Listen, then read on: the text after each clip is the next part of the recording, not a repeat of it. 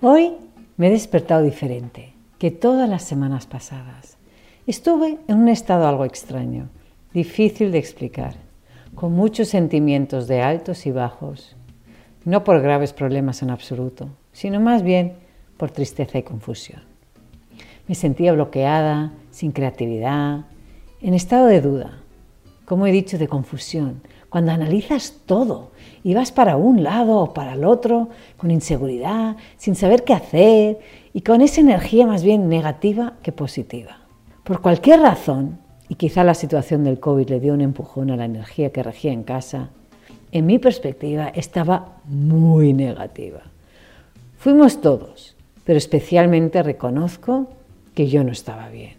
Y eso influye en el espacio. Y no tengo duda que contribuí también a sacar a cada uno de ellos de sus propias casillas. Estaba susceptible y muchas de las técnicas que conozco y os explicaré a lo largo de mis podcasts no siempre son fáciles de vivir y aplicar en el momento.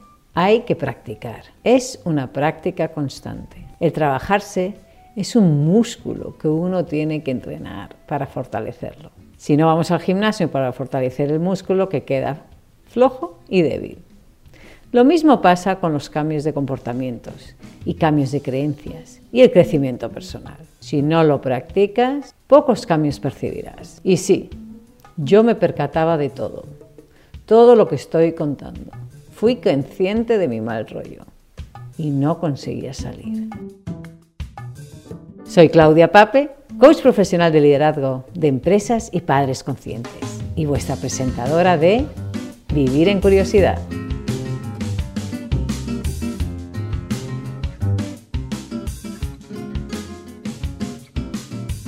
Como os acabo de contar, hoy me he levantado con una sensación de hacer, de arreglar, de decorar, de limpiar. Pero más que de limpiar, en inglés se dice cleanse, que tengo que buscar un poco la traducción al español, pero es como purificar. Tenía la necesidad de purificar mi hogar. Más de uno pensará, ¿de qué tratará este capítulo hoy? ¿Valdrá la pena? No lo sé. Lo vais a tener que decidir cada uno de vosotros. Me he sentido con la necesidad de compartir y aquí estoy, aunque no sé muy bien de qué acabaré hablando.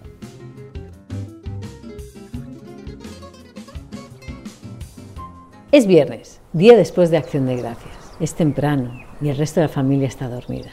He aireado la casa para que entre un poco este frío bostoniano de noviembre y se lleve toda esta energía negativa. Además, he puesto el incienso, y mis velas. La casa está en silencio. Me encanta.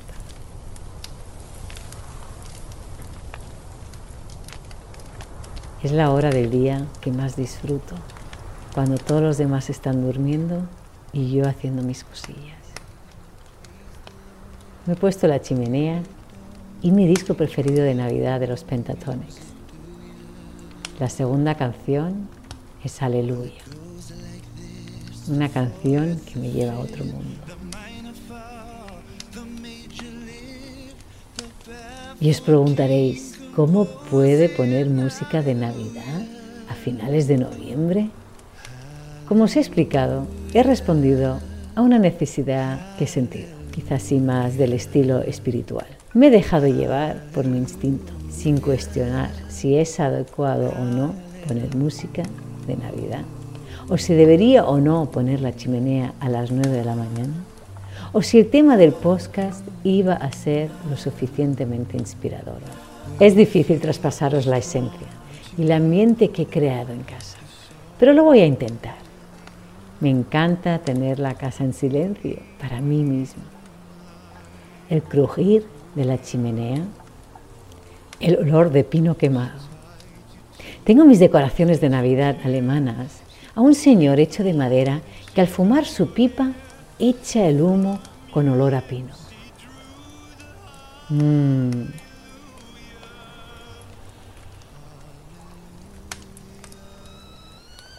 A la vez, estoy hirviendo el agua para tomarme mi taza con un poleo de menta porque no hay nada mejor que a primera hora del día tomarme un sorbito de este té hirviendo. Noto cómo baja por mi garganta y aterriza en el estómago y calienta todo mi cuerpo.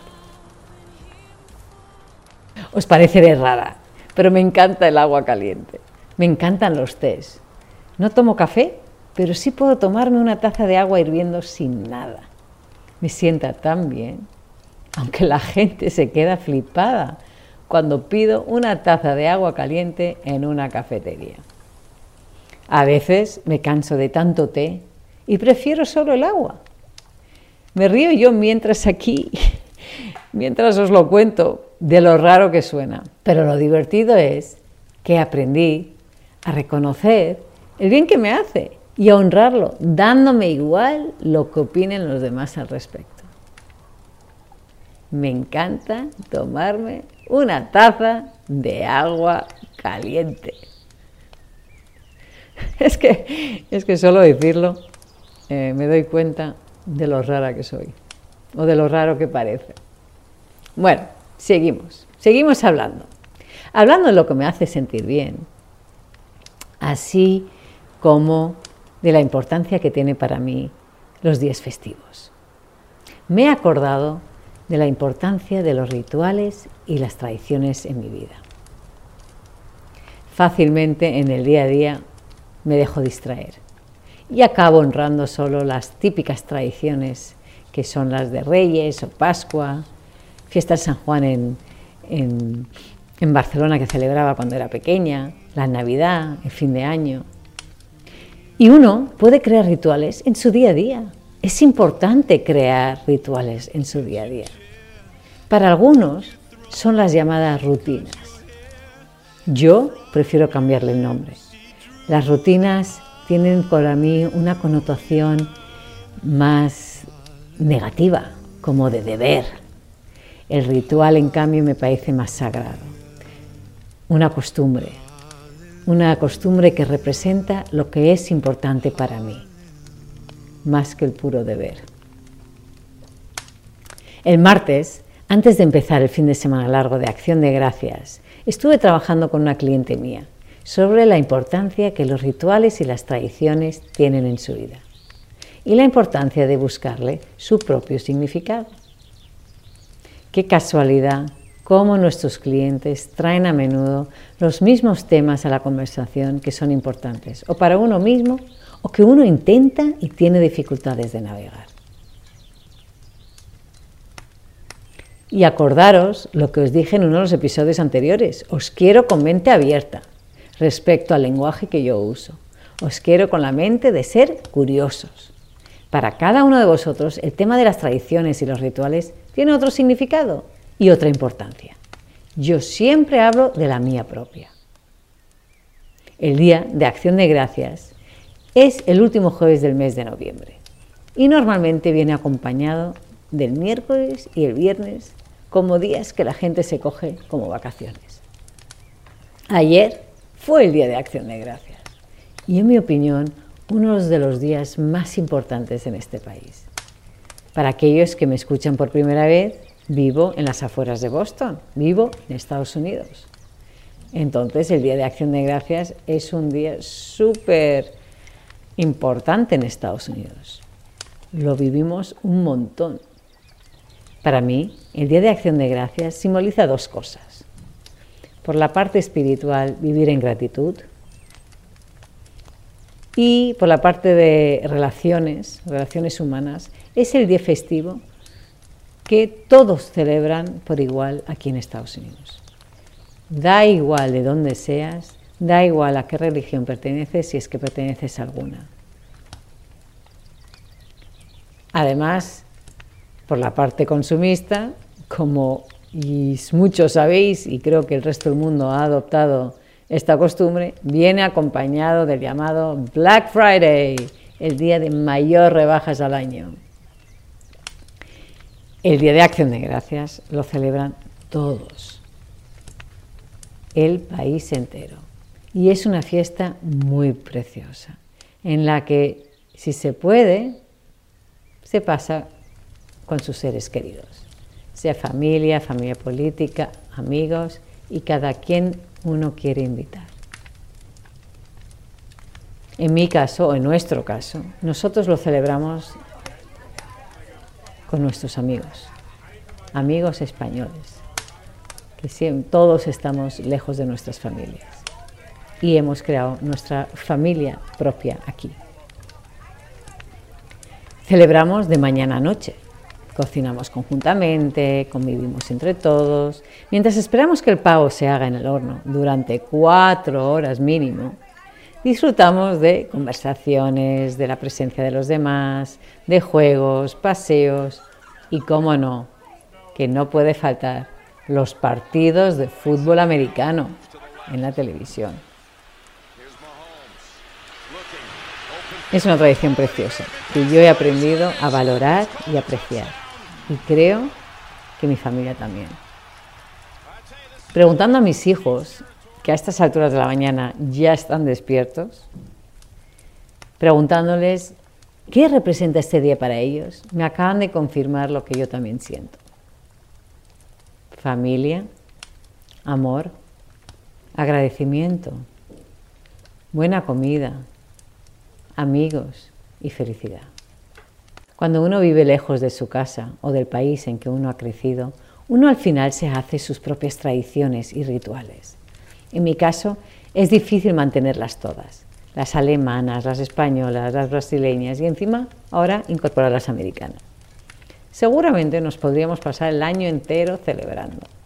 Cada día hay una fiesta en uno de estos países. No estaría nada mal, ¿eh? Bromas aparte. Cuando los niños eran pequeños, recreé cuantas más pude, inspirada en mis recuerdos de mi propia infancia. Mi madre le daba mucho valor a las tradiciones y al detalle y creaba un ambiente de amor y de pertenecer. Además de recrear yo mis propias tradiciones, mi marido también le daba su propio toque, traído de sus costumbres brasileñas. Y a medida que los niños han crecido, estos también les acaban dando el suyo propio. Les toca, les gusta, perdona, no les toca, les gusta contribuir y crear y sugerir cosas propias. Las tradiciones que viví de niña fueron la inspiración, pero luego las circunstancias me ayudaron a darles forma propia. Y aunque la celebración en sí no muda, sí cambia cada vez o cada año el cómo y el detalle de ellas. Estoy escuchando de nuevo la canción de Aleluya de los Pentatonics. Qué paz me da. Qué bonita es. Las voces, el sonido, me llevan a un estado de paz interior. Cierra los ojos un momento y deja sentir esta música en ti.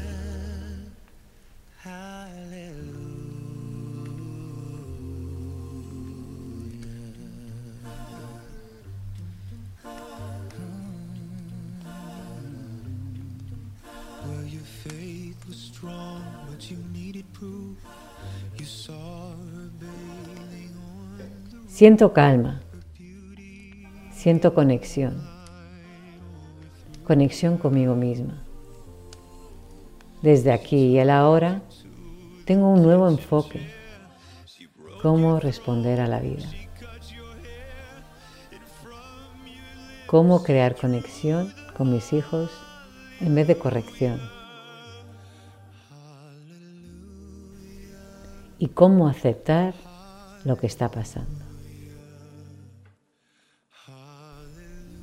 La aceptación es el paso principal para poder elegir el cómo respondemos. Otro día hablaré más de la aceptación,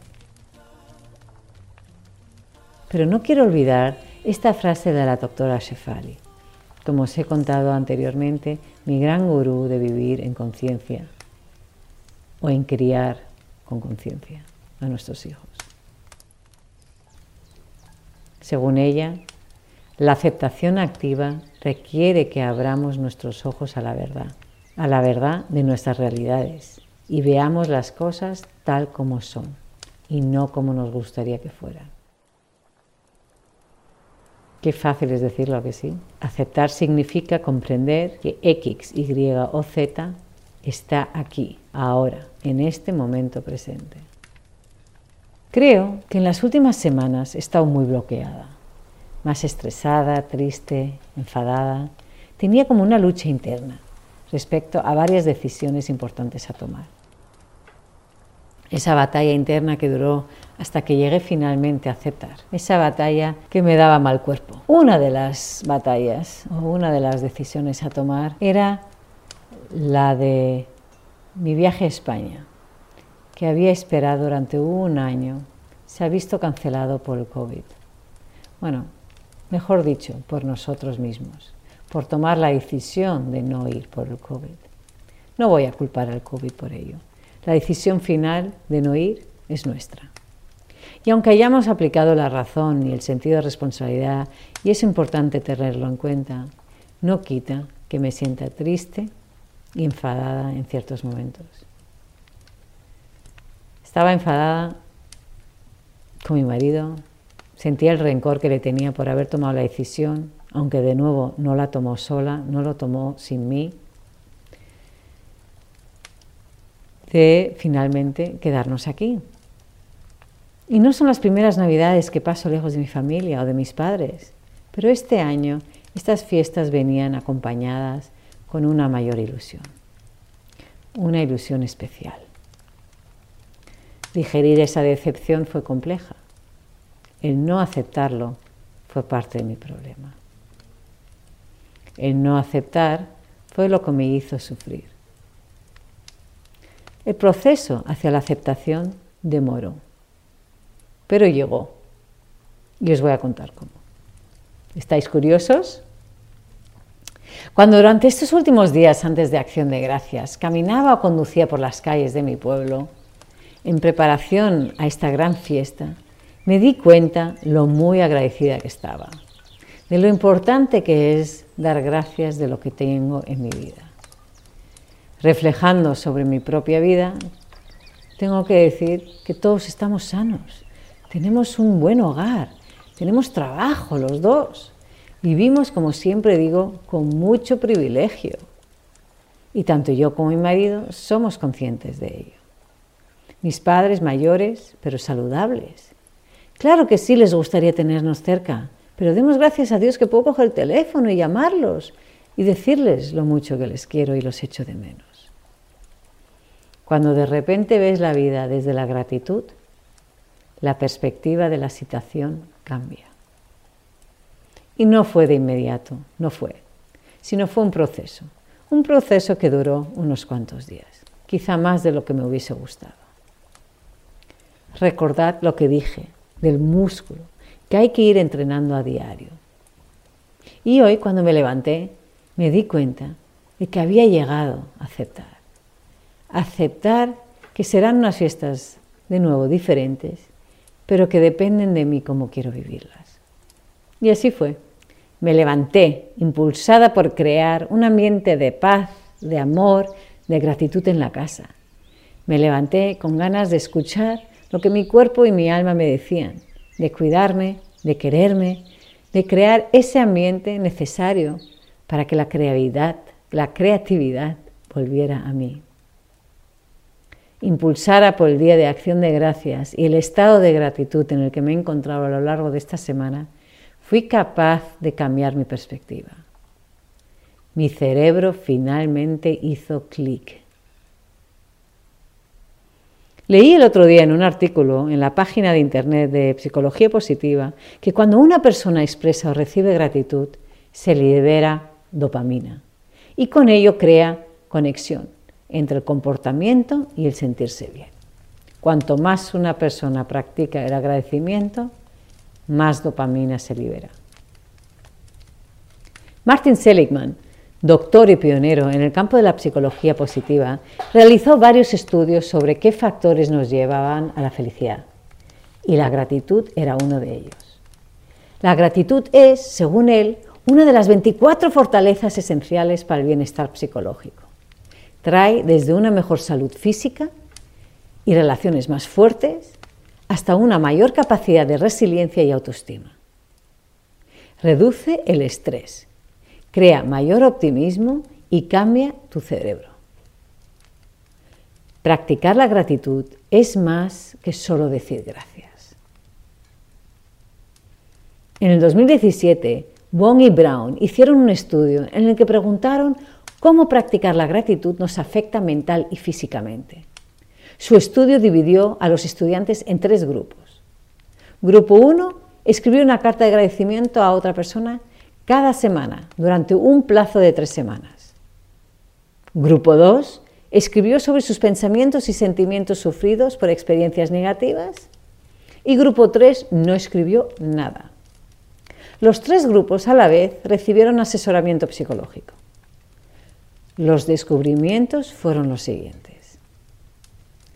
El grupo 1 demostró tener mayor salud mental a las 4 y 12 semanas después de haber terminado el estudio. Determinaron cuatro cosas. La gratitud determina cuatro cosas. Una, la gratitud nos desconecta de emociones negativas y tóxicas y del comernos la cabeza, como yo diría, que viene acompañado por tener dichas emociones negativas. Escribir una carta de agradecimiento cambia nuestra atención y nos obliga a enfocar en las emociones positivas. Dos, expresar gratitud nos ayuda aún sin compartirlo con los demás. Somos más felices y nos sentimos más satisfechos por haber completado el ejercicio. 3. Los efectos positivos al escribir una carta de agradecimiento son acumulativos. Puede que no notes los beneficios al inicio, pero sí tras varias semanas o meses de practicarlo. Y cuatro, la práctica de la gratitud entrena el cerebro a estar más en sintonía con la experiencia. Qué fácil es darle a mis clientes estos ejercicios y yo olvidarme de ellos. Es tan fácil ver lo que necesitan los demás y tan difícil aplicarlo a uno mismo. ¿A que sí? Quiero retaros a todos a empezar este ejercicio siguiente de gratitud. Quizá alguno de vosotros ya lo está haciendo o lo ha hecho anteriormente. Yo lo he hecho muchas veces anteriormente, pero me comprometo hoy a hacerlo a diario durante las próximas semanas. Hasta el próximo podcast. Quiero que en un momento del día sea mañana, tarde o noche, anotes de tres a cinco cosas por las que estás agradecido. Puedes estar agradecido por cualquier cosa, una sonrisa, tu trabajo, por ti mismo, sea lo que sea. Y repite esta actividad durante las dos semanas siguientes. Y no te olvides de ser curioso. Busca en ti las diferentes y pequeñas cosas por las que te sientes agradecido. Me encantaría conocer cómo vais con el ejercicio y espero que compartáis vuestra experiencia conmigo a través de mis plataformas de Facebook e Instagram. Arroba Claudia Pape Coaching o mi página de internet www.claudia-pape.com. ¿Sabéis qué? Voy a empezar ahora mismo con la lista. ¿De qué estoy agradecida? Estoy agradecida porque mis padres, aún estando lejos, hoy celebran sus 55 años de casados. Estoy agradecida por tener a mi familia, menos a Alex que está en Londres, en casa tranquilamente. Agradecida por tener cinco días de fiesta. Agradecida por haber conseguido cambiar mi chip y agradecida por poder decir lo que pienso en este podcast. Soy Claudia Pape, coach profesional de liderazgo de empresas y padres conscientes y vuestra presentadora de Vivir en Curiosidad. Y hoy acabamos el episodio con una citación de Albert Einstein. Lo importante es no parar de cuestionar. La curiosidad tiene su propia razón para existir.